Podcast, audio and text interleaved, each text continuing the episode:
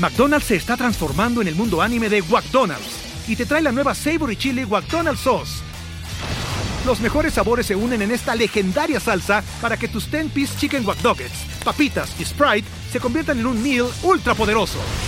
Desbloquea un manga con tu meal y disfruta de un corto de anime cada semana. Solo en McDonald's. ba baba go! En McDonald's participantes por tiempo limitado hasta agotar existencias.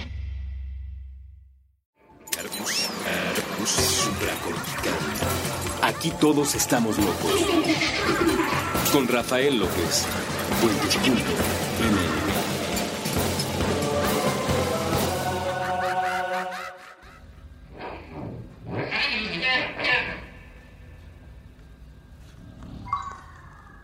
Bienvenidos a Supra Cortical, yo soy el doctor Rafa López, soy médico cirujano por la Universidad La Salle, soy psiquiatra por la UNAM y consultor y comunicador en semiología de la vida cotidiana. El día de hoy estoy muy contento porque se nos hizo el milagro mexicano, ganó México contra Alemania, estoy muy contento, eh, fue un partidazo, la verdad. Estaba yo haciendo cuentas y platicando con algunos amigos, les digo que bueno, yo no soy un gran seguidor del fútbol soccer, de hecho en general no soy un gran seguidor de los deportes cuando hay que verlos en la televisión, he hecho muchos deportes a lo largo de la vida, pero no es así como de, ay sí, le voy a tal equipo y tal, no, salvo a los poderosísimos Diablos Rojos del Toluca, de ahí en fuera a nadie más. Y por supuesto que me ha tocado ver muchos partidos de México y definitivamente yo creo que este fue el mejor que yo he visto en mi vida. No sé si haya habido un mejor partido en la historia de México. Ya ustedes que son fans este, me podrán decir si sí, si no. Pero wow, jugaron increíblemente bien. Eran más veloces que los alemanes. Eso me impactó, entre otras cosas por el tamaño del cuerpo. O sea, eh, correr más rápido que alguien que es más alto que tú es complicado corrieron perfecto, los pases fueron precisos, eh, eh, el gol estuvo muy bien, no fue, no fue algo afortunado, fue algo que venían trabajando y trabajando desde el inicio y me da muchísimo gusto, muchísimo, muchísimo gusto que México le haya ganado a Alemania 1-0 en un mundial, en el primer partido, este, abre las expectativas para movernos hacia adelante de una manera fantástica, pero Ay, me preocupa el milagro mexicano. Me preocupa mucho que México dependa tanto de los milagros. Y es algo que atañe a su procortical y que tenemos que estar platicando el día de hoy, que me parece fundamental. Porque sí, sí, es verdad. O sea, Dios nos quiere mucho. Mucho, mucho. Mira que con la historia que tenemos, si algo podemos denotar, es lo mucho que nos quiere Dios. Eh, y entonces Dios de repente, así ya sabes que está en las nubes con su barba blanca y su túnica, pues mueve las nubes y por ahí cuando no está muy nublado el cielo, a veces aunque lo esté, dice, ay, mira, estos pobrecitos mexicanos que tan buenos son, tan lindos son y tan mal que los trata la vida, hombre, qué barbaridad. Y entonces nos hace un milagrito, nos hace el milagrito de este que podamos sacar al PRI de los pinos o nos hace el milagrito de que eh, el sismo no haya afectado más de lo que afectó o nos hace el milagrito de ganarle a Alemania. El problema es que cuando está nublado, o cuando Dios está cambiando la túnica o, arreglando las barbas, no nos voltea a ver. Y entonces nos deja a nosotros solitos responsabilizarnos de nuestra propia vida. Y no sabemos qué hacer con ella. Y entonces nos metemos en complicaciones porque no somos un país que...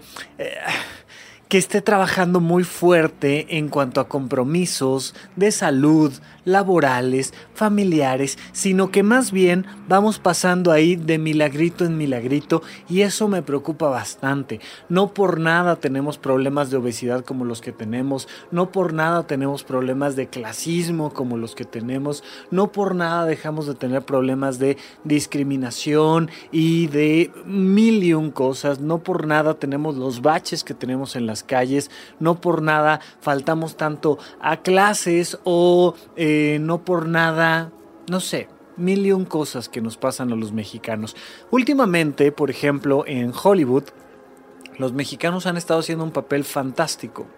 Un papel que no depende del milagro, ¿sabes? O sea, Guillermo del Toro, por supuesto, Iñárritu, definitivamente, eh, pero tú te das cuenta que detrás de esos mexicanos exitosos hay un trabajo constante. Cuando simplemente la vida nos pasa por milagro, el problema es que el milagro nos va a pasar una o dos veces. A mí me gustaría mucho vivir en un país donde México, pues a lo mejor sea campeón mundial en, en un mundial de fútbol, pero donde independientemente de si llega al campeonato o no, de si llega a la final o no, de si llega, hazme el bendito favor, a un quinto partido en un mundial, no, a mí me gustaría ganar. Pero en un país donde sabemos que México tiene posibilidades de ganar, donde las estadísticas antes del partido de Alemania sean, bueno, mira, la probabilidad es muy alta de que México haga un gran papel contra Alemania, que le gane, que le gane 2-0, por ejemplo, y que el resultado después del partido sea 1-0. Bueno, lástima, no, no se metió el segundo gol, hay que seguir trabajando, hay que seguirse esforzando, pero sabes, de cada 10 partidos México le gana 6 a Alemania. No de cada 100 partidos México gana uno, porque entonces es un milagro. No queremos milagros queremos constancia. Ojalá este partido que vi fantásticamente bien jugado, bien planeado, bien ejecutado, sea el primero de los próximos seis partidos que le gane México a Alemania dentro de un juego de 10. Porque por supuesto que Alemania va a hacer lo suyo para no dejarse ganar por México, por supuesto. Pero ojalá veamos a un México que le gana 6 de 10 partidos a España, a Brasil, a Alemania, a Inglaterra, a Italia, por un trabajo detrás constante, frecuente, intenso, fuerte. Y no solo eso, ojalá veamos, por ejemplo, un proceso político muy diferente en México. Porque no sé si se acuerdan, pero apenas vienen las elecciones. Ya un poquito con este, esta victoria se nos olvidó que estamos en medio de un proceso político bastante fuerte y es importante considerar que todavía hay mucho que hacer a nivel político. Mira, ojalá el día de mañana no tengamos que escoger al menos peor de los candidatos al menos loco de los candidatos. Ojalá el día de mañana no, que, no tengamos que este, elegir al menos ladrón de los candidatos o al menos, este, ya les iba yo a decir al menos bronco, pero no quiero que se vayan a colar por ahí mis preferencias electorales. Pero pues sí, elijamos al menos bronco de los candidatos, hombre, al que sea, pero, pero que tengamos la oportunidad de decir, mira, entre los candidatos que están para la presidencia de México, uno es muy bueno, el otro es excelente y el otro es fantástico. Si por algún motivo queda uno muy bueno, sabemos que a México le va a ir económicamente mejor. No estar pensando que si elegimos a un candidato, todo va a estar mal, o porque se roban a través de la empresa privada, o porque despilfarran a través de este, el apoyo público, o por lo que tú gustes y mandes. Queremos vivir en un país donde no haya milagros, donde no llegue un caudillo a este, llegar a la silla presidencial para salvarnos. Sí, seis años. Y luego, ojalá podamos vivir en un lugar donde las personas, por ejemplo, fíjate en esto, paguen sus impuestos. Es importantísimo que vivamos en un país donde todos tengamos trabajo suficiente para pagar nuestros impuestos sin que eso nos duela. Porque el problema es que los poquitos que empiezan a pagar impuestos dicen, mira, o, o como o pago impuestos, entonces mejor no pago impuestos. No, necesitamos vivir en un país donde cada uno de nosotros tenga al menos licenciatura, maestría, doctorado, yo qué sé donde no sea un milagro, donde en casa, imagínate una casa tradicionalmente mexicana de, de nivel medio, medio bajo, donde hay cinco hijos y donde uno de ellos es el milagro y llegó a la universidad, ya no sé si la acabó o no la acabó, pero, pero es el intelectual de la familia porque llegó a la universidad, donde la gran mayoría de los miembros de la familia se embarazan a los 17 años de edad. No queremos milagros, no queremos que una madre abnegada esté en las noches rezando porque uno de sus hijos llegue a la universidad y porque alguno de los otros no termine en la cárcel. No queremos milagros.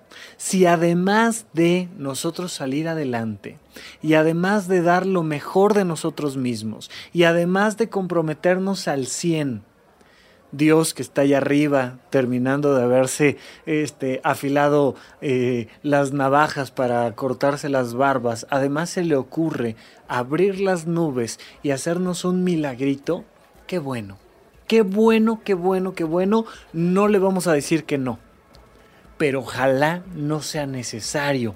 Ojalá el milagro mexicano dependa de nuestro compromiso. Ojalá el milagro mexicano provenga de nuestra inteligencia, de nuestro entusiasmo. Ojalá el milagro mexicano provenga de nuestra fuerza y de nuestra constancia y no de Dios. Porque si por algo Dios se va a otro planeta, o si por algo Dios este, decide que ya no le quedamos bien, o si por algo Dios dice que ya no puede abrir las nubes, nos vamos a meter en una complicación muy fuerte. Yo estoy de verdad muy contento con el papel que está haciendo México en el Mundial y no estoy contento con la política ciertamente, pero bueno, me da gusto que al menos ya hay una mayor participación política ciudadana y que la idea del voto está mejorando y ojalá haya mucha más actividad política a partir del 2 de julio. Me interesa muchísimo más lo que va a pasar el 2 de julio del 2018 que el 1 de julio. Y me interesa muchísimo más lo que va a pasar el 2 de agosto a nivel de política ciudadana. No es nada más ir a votar. Hay que ir a votar, claro que hay que ir a votar. Hay quien no quiere ir a votar, pues también tiene todo su derecho. Quiero que sepan que no es un delito no votar, ¿eh? Es parte de los derechos del ciudadano no votar y es parte de los derechos el votar. Pero ojalá tanto el que vote como el que no vote esté haciendo lo mejor para tener una acción política ciudadana constante. Ahí no estoy muy contento con cómo está la política actualmente, pero definitivamente creo que las cosas, al menos en libertad de expresión, al menos en, participación ciudadana, pueden ver que se está mejorando. Ojalá no sea nada más un error de percepción mío, ojalá sea cierto, pero lo que sí es que ojalá que esto no dependa de un milagro.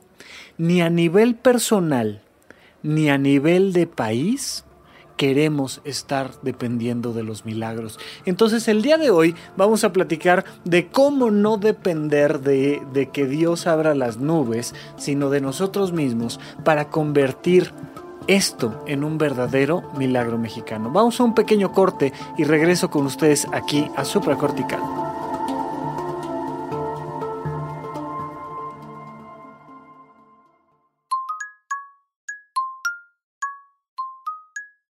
Nos imaginamos que el espacio-tiempo inmaterial donde se encuentran las piezas auditivas de puentes es un pizarrón con mensajes a la vista de todos y aquí tendríamos una idea diseñada para colgar de él. Una sola frase, escrita con crayones, sobre una hoja arrancada del cuaderno. Está pegada a la superficie con tachuelas de colores. El texto se encuentra cargado hacia el lado izquierdo. En el resto del papel queda espacio suficiente para dibujar animales, flores, planetas, libros, proyectores de cine, personajes de videojuegos, hojas de cannabis, lagos o instrumentos musicales. La hoja dice, Oigan, ¿y si hacemos de este mundo un lugar más buena onda?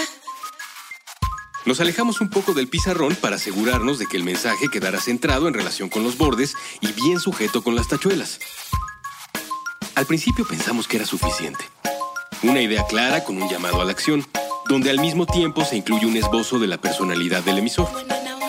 Pero un segundo después, nos llegaron a la cabeza las dudas, las implicaciones algunos considerarían el mensaje demasiado cursi. Con el teclado vuelto ráfaga, un usuario comentaría que el enunciado en particular y la pieza en lo general no funciona como arte. Otros nos dirían que en el contexto de injusticia, desigualdad, discriminación y muerte que vivimos, un pensamiento así transmitido por un medio discreto termina diluido y sin servir para mucho. Desde la desconfianza, algunos más pensarían, en estos tiempos nadie dice algo así sin buscar un beneficio económico. O tal vez, estos quieren invitarme a una secta. Los de las sectas siempre usan ese tipo de mensajes. Un montón de gente, por ridículo que parezca, no querría que el mundo fuera un lugar más buena onda para todos porque se terminarían sus privilegios. Nos quedamos mirando al pizarrón. Tomamos un poco de distancia para mirar los obstáculos. Y justamente todas esas dificultades hacían que valiera la pena preguntarlo en voz alta tantas veces como fuera necesario desde esta minúscula partícula de la gran conversación humana. Así que dejamos esa hoja sobre el pizarrón con sus tachuelas de colores y sus trazos hechos con crayola. Cualquiera que pase por aquí puede leerlo. Oigan, ¿y si hacemos de este mundo un lugar más buena onda? Puentes. Una partícula.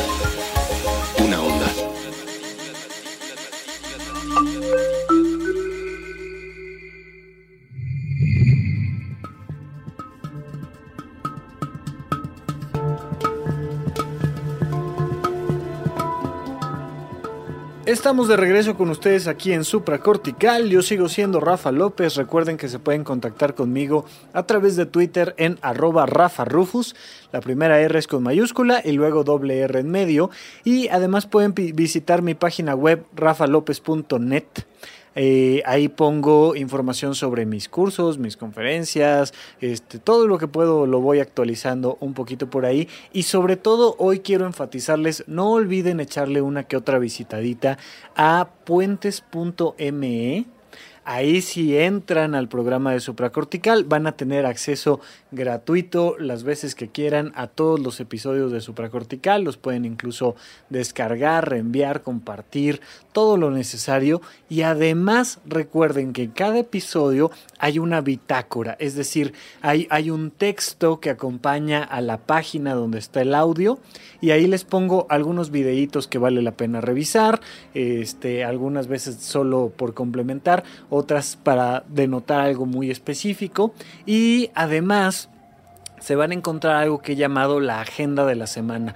Dos o tres o cuatro preguntas que te hago para que reflexiones toda la semana de aquí a que llega el siguiente episodio sobre temas de ti, de tu vida, de lo que tú necesitas, de cómo mejorar y eso es parte complementaria súper importante de lo que Puentes nos puede dar. ¿Por qué quiero hablar hoy específicamente un poquito más de puentes? Porque verdaderamente a mí me parece que ellos son un milagro mexicano. Es un grupo de chicos mm, más o menos de mi edad, tantito más grandes, más chicos, este, estamos por ahí entre los 20 y los 30 años, la mayoría de las personas que trabajan y colaboran en puentes. Y justo hace no, no mucho me estaban comentando ahí en las redes sociales, hoy está bien padre el intro de supracortical, hay una que otra persona a la que no le ha gustado, pero sí, a mí me parece que todos los arreglos que hacen a nivel de audio en puentes están súper bien. Y eso no lo hago yo, yo no podría, yo no tengo esa capacidad, pero afortunadamente me he vinculado y apoyado en personas que sí lo hacen, entre otros, este, Aldo, que ha sido el encargado del audio y de la edición de todo lo que escuchan ustedes en Supracortical. Le agradezco muchísimo el apoyo, pero bueno, trae una historia, Puentes,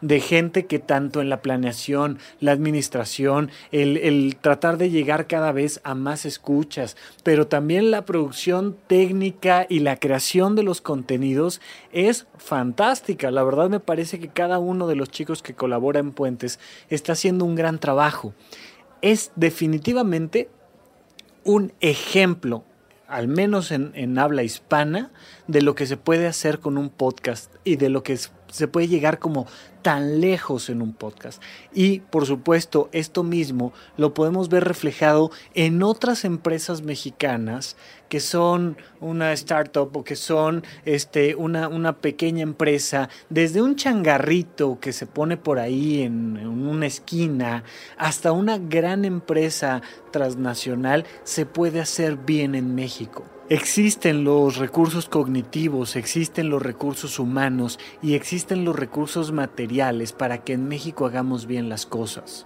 Lo único que necesitamos es esto que Puentes viene haciendo ya desde hace algunos años, que es constancia. Hay algo muy importante que quiero platicarte para que convirtamos este milagro de Dios en un verdadero milagro mexicano, que es dar el primer paso. Mira, la gran mayoría de las veces no creemos en nosotros mismos o nos da miedo dar el primer paso. Y entonces decimos cosas como, ay, es que no sé. Oye, ¿te gusta tu carrera o te quieres cambiar de carrera?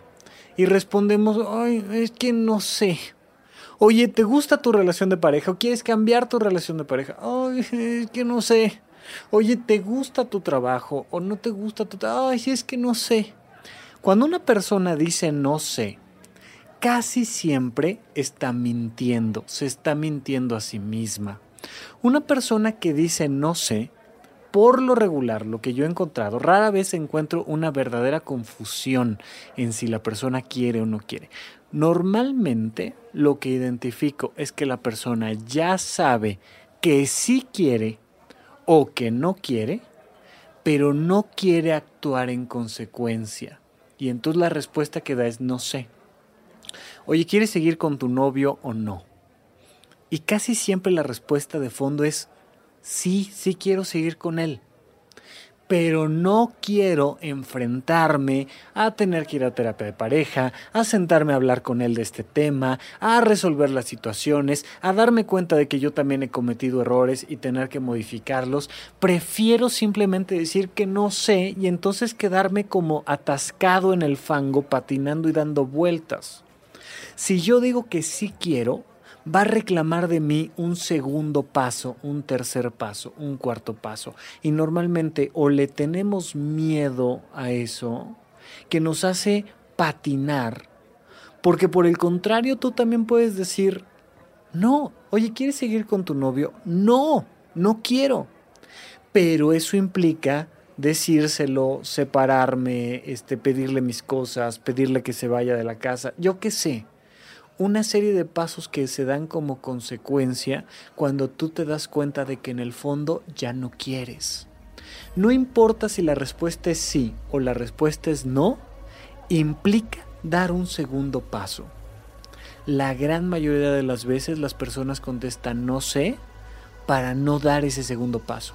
Y entonces ya te justificas, porque si no sabes, pues no, no, vas a, no vas a separarte cuando no sabes si te quieres separar, no vas a ir a terapia de pareja cuando no sabes si en realidad lo que quieres es separarte. Y es muy fácil contestar no sé.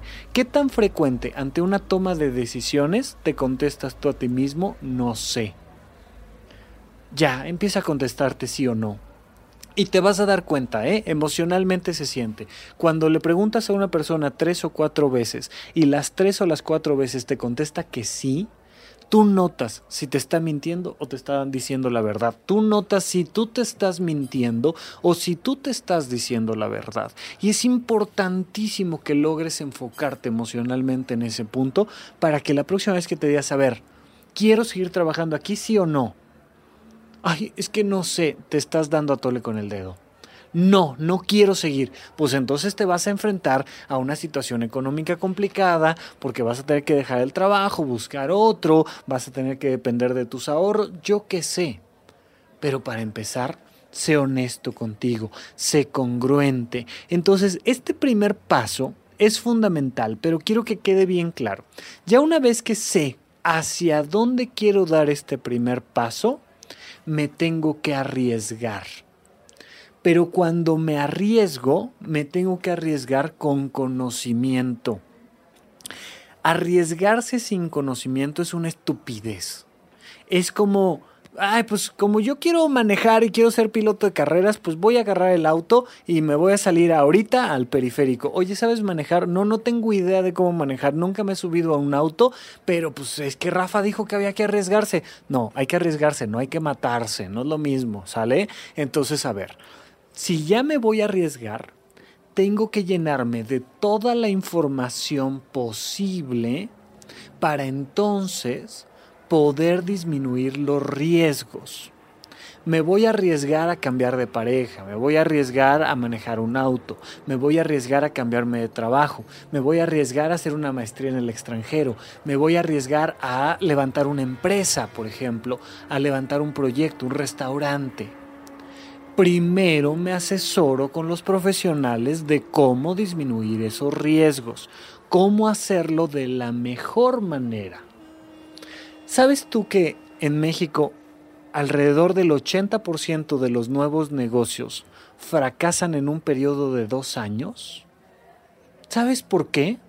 Entre otras cosas porque no tienen idea de cómo llevar un libro básico de contabilidad donde pongas ingresos y egresos y hacer un balance económico. Así de fácil te la pongo. La gran mayoría de los que inventan una, una nueva estructura, de los que avientan un nuevo negocio, de los que se arriesgan a levantar una nueva empresa, no tienen los elementos básicos mínimos de planeación antes de poner el primer peso. Ponen el primer peso, se arriesgan y por supuesto que terminan perdiéndolo todo, absolutamente todo. El 80% de los negocios fracasan en dos años. No te digo que no lo intentes, te digo inténtalo, pero asesórate. ¿Qué tienes que aprender? ¿Qué tienes que estudiar? ¿Con quién te tienes que asesorar antes de poner el primer peso? Pero si ya te asesoraste, fíjate, si ya tienes el conocimiento necesario, vas a tener que arriesgarte. Nunca vas a saber lo suficiente y nunca vas a contar con suficientes recursos para garantizar que tu negocio va a despegar al 100% y va a ser un éxito. Siempre es un riesgo. Arriesgate. Da ese primer paso y arriesgate primero asesórate, primero llénate de conocimiento y luego da el paso, da el paso que te avienta la alberca desde el trampolín de los 10 metros. Arriesgate, hazlo, es súper importante que cometas el error, que te avientes y vivas el riesgo, que hagas lo que tengas que hacer para vivir la experiencia. Ahora, ¿por qué te vas a arriesgar? Fíjate, no te vas a arriesgar porque ya tengas el conocimiento te vas a arriesgar porque es altamente significativo para ti. Me explico, voy para allá. ¿Por qué quieres levantar un negocio? Ah, pues para ganar dinero no es suficiente no, vas a fracasar, estoy seguro. ¿Por qué quieres este, meterte al campo a jugar fútbol? No, pues, pues para salir en la tele, para vender más, para... No, no, no, no, no es suficiente, te estás equivocando. Oye, ¿por qué quieres poner un consultorio? No, pues porque ya me gradué de medicina y ya quiero poner yo un consultorio. No, no, no, no, no, no. Tiene que ser altamente significativo, es decir, te tiene que importar a nivel de realización personal. ¿Sabes por qué me quiero aventar del paracaídas? Porque para mí va a significar libertad, fuerza, compromiso. Ah, aviéntate. ¿Sabes por qué quiero levantar una empresa? Porque siempre he querido vivir de lo que más amo, que son este, las motocicletas, los motores, que son este, la asesoría de imagen o que es la medicina o lo que tú me digas. Voy a poner un consultorio porque para mí mi realización personal es dar consulta y entonces tiene un significado.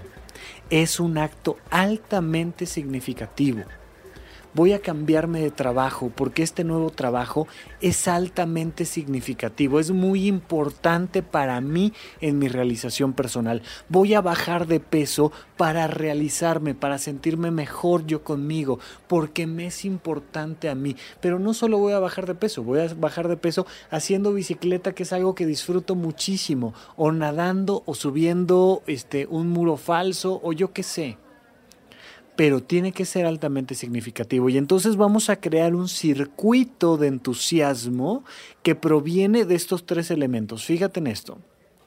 Esto que es altamente significativo te va a llevar a buscar cómo hacerlo cada vez mejor. McDonald's se está transformando en el mundo anime de McDonald's y te trae la nueva Savory Chili McDonald's Sauce los mejores sabores se unen en esta legendaria salsa para que tus 10-piece chicken wack papitas y Sprite se conviertan en un meal ultra poderoso. Desbloquea un manga con tu meal y disfruta de un corto de anime cada semana. Solo en McDonald's. baba ¡Go! En McDonald's participantes por tiempo limitado hasta agotar existencias hacer las cosas cada vez mejor te va a llevar a arriesgarte cada vez más, pero arriesgarte me refiero a, no tener miedo de fracasar, a eso me refiero cuando me refiero a arriesgarte, no simplemente a manejar una motocicleta sin casco, eso es una estupidez, no, me refiero al riesgo de decir, mira, y si se burlan de mí ni modo, y si fracaso ni hablar, y si me toca comer este pan duro dos meses, pues comemos pan duro dos meses, a ese riesgo me refiero, pero con el conocimiento que viene del significado. Algo que es altamente importante para ti trata de llenarte del conocimiento cada vez mejor y arriesgate. Y si te arriesgas, eso va a ser altamente significativo y eso te va a llevar al conocimiento. Es un circuito que se va generando en sí mismo con mayor energía, mayor energía, mayor energía. Bien, fíjate el daño que nos han hecho nuestros padres, por ejemplo. Eh, esto viene de la cultura muy mexicana. Una frase que estoy seguro que conoces si vas a hacer algo, hazlo bien. Si no, mejor no lo hagas. Es una frase pésima, es una frase terrible porque ha llenado de miedo y de culpa a las personas que están dando un primer paso. Les dejo ahí esa frase y vengo de regreso con la solución después de un corte aquí en supracortical.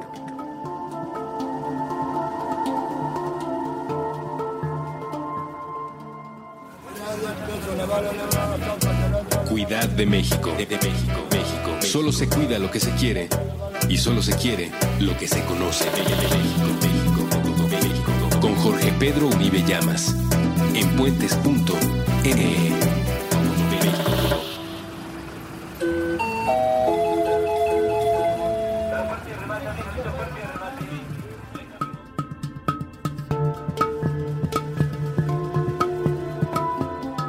Estamos de regreso aquí en Supracortical. Los dejé con una pequeña frase cuando nos fuimos al corte, que es, si vas a hacer algo, hazlo bien, si no, mejor no lo hagas.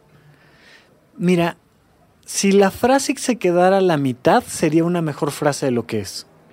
Oye, si vas a hacer algo, hazlo bien. Ya, punto, hasta ahí. Ahí ponemos el punto final a la frase y de alguna manera, si le cambiamos el tono, podría ser una frase que inspira Oye, mi amor, si vas a hacer algo, hazlo bien. Vente, vamos a volverlo a hacer. Vamos a hacerlo bien. Vamos a hacerlo cada día mejor. Vamos a hacerlo mejor que como lo hicimos ayer. Porque ¿sabes qué queremos? Queremos hacer las cosas bien. No. Le agregamos esta segunda parte a la frase que es terrible. Si no, mejor no lo hagas. Híjole, ahí es donde está el gran error de la frase. ¿Cómo que mejor no lo hagas? O sea, si me equivoco una vez, entonces mejor ya no lo hago la siguiente vez. He conocido a muchísimas personas que quieren hacer una escultura o pintar o que quieren meterse a estudiar este, física, medicina, química o que quieren jugar un partido. Pero imagínate que después de la primera derrota no vuelvas a intentarlo nunca porque pues si no mejor no lo hagas es terrible, llena el corazón de culpa, llena el corazón de miedo esta frase. Si no, mejor no lo hagas. No, no, no, no, no, no. La frase tiene que ser, mi amor, vamos a tratar de hacer las cosas siempre bien. De hecho, cada día mejor, aunque de principio las hagas, las hagas mal. Si tú le enseñas a tus hijos que se vale cometer errores siempre y cuando en la siguiente ocasión traten de hacer las cosas mejor, te vas a ahorrar muchísimos dolores de cabeza en un futuro. Muchísimos. La gente tiene que hacer ejercicio. Primero lo va a hacer mal. Primero vas a ir al gimnasio una vez a la semana y te va a costar mucho trabajo y te vas a sentir mal porque no fuiste los otros días. Pero la siguiente semana vas dos veces, la siguiente vas tres, la siguiente vas cuatro, la siguiente vas cinco, la siguiente vas todos los días. ¿Por qué? Porque es altamente significativo para ti, porque te la pasas bien en el gimnasio. ¿Ok? Eso es súper importante comprenderlo. Hay que dar todos los días un paso adelante. Mira, le acabamos de ganar a Alemania no le podremos ganar la siguiente vez. A lo mejor nos gana la siguiente vez, pero de los siguientes 10 partidos le volvemos a ganar otro partido. Y luego en los siguientes 10 partidos le volvemos a ganar dos más y entonces ya le ganamos 4 de 10. Y en los siguientes le ganamos dos más, le ganamos 6 de 10 y entonces vamos moviéndonos hacia adelante. Vamos a meternos todos los días al campo a jugar vamos a desarrollarnos cada día mejor, vamos a levantar una empresa. Oye, fracasó la empresa, pues aprendo de por qué fracasó la empresa y entonces me muevo hacia adelante. Mira, vamos a hacer las cosas bien. Aunque al principio las hagamos mal, hay que hacerlas cada día mejor. Es una frase mucho mejor que no, pues o, haces bien las cosas o mejor no las hagas. A ver, escuincle, quítate de aquí. ¿Sabes qué? Mira, te voy a enseñar. Y la gente cree que enseña así a los niños. Te voy a enseñar, mira, se hace así. Y entonces tú cortas este el jitomate o tú le amarras las agujetas o tú le haces no sé qué, le quitas de sus manitas al niño las herramientas para hacer las cosas, se las haces tú y le dices, "¿Ya viste? ¿Ya viste cómo se tienen que hacer las cosas? Hay que hacerlas bien." Eso no es enseñar. Enseñar es darle permiso a tu hijo, darte permiso a ti mismo de agarrar las herramientas en tus manos equivocarte y hacerlo mejor al día siguiente. Es crucial que te des permiso. Ahora, ¿cómo se hace esto? Mira, se hace a través de pequeños pasos. Necesitamos hacer pequeños pasos y repetirlos. ¿Cómo le vamos a ganar a Alemania? ¿Sabes cómo? Le vamos a ganar ganándole a Costa Rica, le vamos a ganar ganándole a Colombia, le vamos a ganar ganándole a Perú, le vamos a ganar ganándole a Estados Unidos, le vamos a ganar ganándole a España. ¿Qué será lo más fácil? Ve por ese objetivo. Gana y gana bien. Oye, quiero levantar una gran empresa. Perfecto, levanta un pequeño negocio.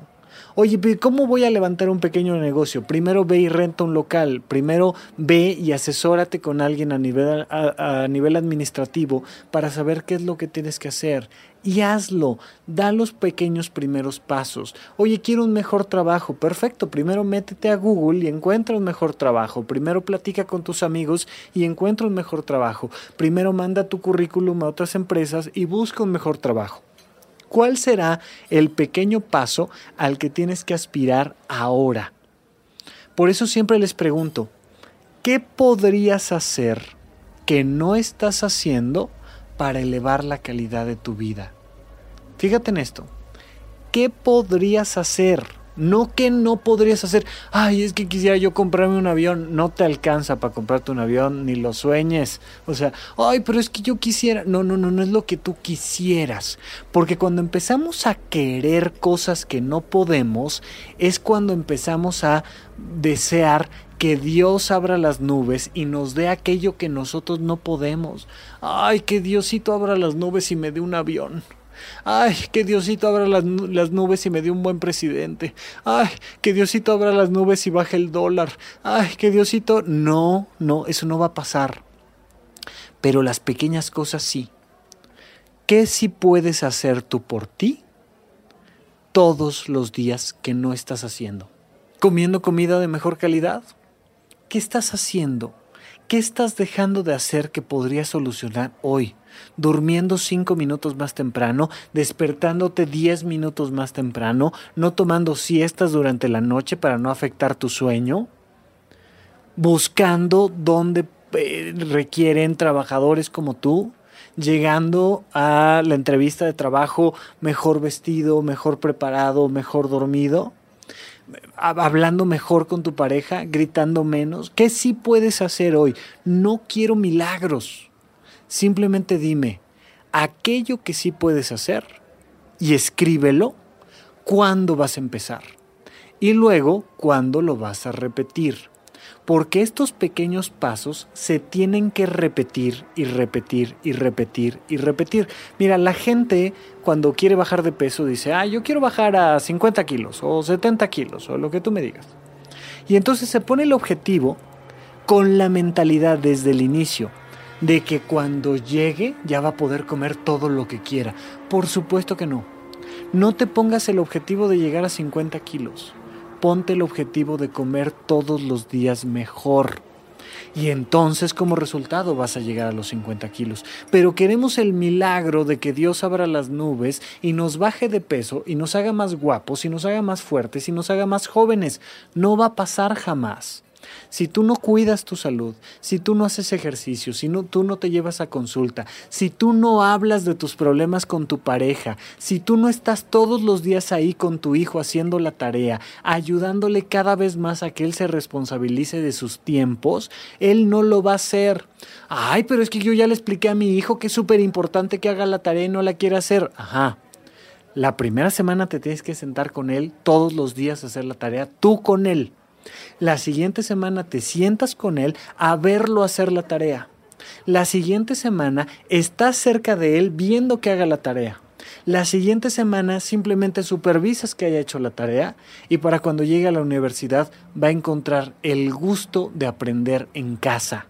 Y él solito no solo va a hacer la tarea, sino que entonces va a buscar más conocimiento y más información. Pero mira, a, a mí me pasó alguien muy cercano a mí. Su papá le compró toda una enciclopedia asumiendo falsamente que por haberle comprado la enciclopedia el niño la iba a leer. Por supuesto que no. El primer año, los primeros cinco años, los primeros diez años, yo no sé cuánto tiempo, pero te tienes que sentar a leer con él. Al principio, por supuesto, lo que tienes que hacer es leerle tú, ¿no? Primero le lees tú al niño, luego te sientas con él a que él lea, luego lo acompañas escuchándolo leer y luego lo ves leer y luego lo dejas leer. Y luego lo dejas leer lo que quiera, ¿eh? O sea, eh, brujería, eh, novela, lo que quiera, porque lea. Lo que sea, pero que lea. Pero antes lo acompañaste tú en el proceso. Bueno, de la misma manera te tienes que acompañar tú a ti en tu trabajo, en tu familia, en tus relaciones sociales, necesitas cada día dar esos pequeños pasos y repetirlos y repetirlos y repetirlos. Y entonces vas a encontrar grandes objetivos, vas a, vas a conquistar esos milagros que en su momento parecían imposibles. Y ahora sí te vas a comprar tu avión, tu helicóptero, ahora sí vas a tener una empresa transnacional y ahora sí vas a ser campeón del mundo en el mundial y vas a tener un gran presidente siempre y cuando tú pagues tus impuestos. O sea, si tú no demuestras primero que hay que pagar los impuestos, ¿cómo esperas que el que esté en la silla no se robe las cosas? Hay que empezar por pequeños pasos. Mira, yo no sé, por ejemplo, si sepas, pero si tú eres una persona que ya está de alta, que hace sus facturas, que hace todo lo necesario para estar bien con el SAT, que tú puedes donar el 7% de tus ingresos totales a una institución de asistencia privada, que tú confíes en ella o incluso puedes tú fundar la tuya propia y puedes incluso recibir beneficios del gobierno fundando tú tu propia AC o tu propia IAP. Eso vas y lo platicas con un abogado, pero hay estímulos gubernamentales económicos para que tú al frente de una asociación te asegures de que ese dinero está llegando a las manos necesarias y no que te lo estás clavando tú o se lo está clavando alguien más a través de los impuestos. Pero además, digamos que no quieres levantar todavía una institución o una asociación. Bueno, simplemente busca cuál institución de asistencia privada o cuál asociación civil apoya a niños con cáncer, a mujeres embarazadas, a personas en silla de ruedas, a perros, a gatos, a lo que quieras. Y entonces asegúrate que esa institución es una donataria autorizada, es decir, que tú le puedes dar tu dinero y ella, como por ejemplo la Cruz Roja es un gran ejemplo, te va a dar un recibo donde están ellos afirmando que, que están recibiendo de ti esa lana, tú se lo presentas al gobierno y hasta el 7% de tu lana no se la tienes que pagar en impuestos al gobierno. Y en una de esas sales a favor en el cierre fiscal del año. Yo sé que da miedo, pero empieza primero por preguntarle a alguien de tu confianza cómo pagar menos impuestos de una manera adecuada. Oye, es que yo no creo que mis impuestos se vayan a usar adecuadamente. Pues entonces dona la mayor cantidad posible a una institución como la Cruz Roja o como Grupo Altía, que es donde yo, además de dar consultas gratuitas, meto mi lana para pagar menos impuestos. Por supuesto que yo no quiero pagarle impuestos al gobierno porque el gobierno no está demostrando que esté haciendo un buen uso de esos recursos. Pero no dejo de pagar mis impuestos a través de una donación a la Cruz Roja o al Grupo Altía. No se trata simplemente de hacer berrinche y decir, ay no, quiero que Dios abra las nubes y que nos corrija todos estos problemas. No, da pequeños pasos desde en lo personal hasta en lo ciudadano, hasta en esta parte como país que somos logremos llegar al mundial, logremos ganar el mundial, logremos tener un gran presidente, logremos tener las calles hermosas, pero no esperando un milagro, sino a través del compromiso, del entusiasmo, de la fuerza, del conocimiento, del arriesgarnos, de dar el primer paso y el segundo paso. no tengamos miedo a hacer lo que podemos hacer, a sacar lo mejor de nosotros y no estemos esperando simplemente un milagro. Muchísimas gracias a todos por escucharme y como muy segundo paso nos escuchamos la próxima semana aquí en Supracortical.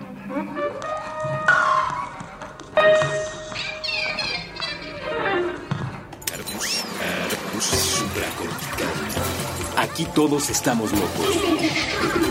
Con Rafael López.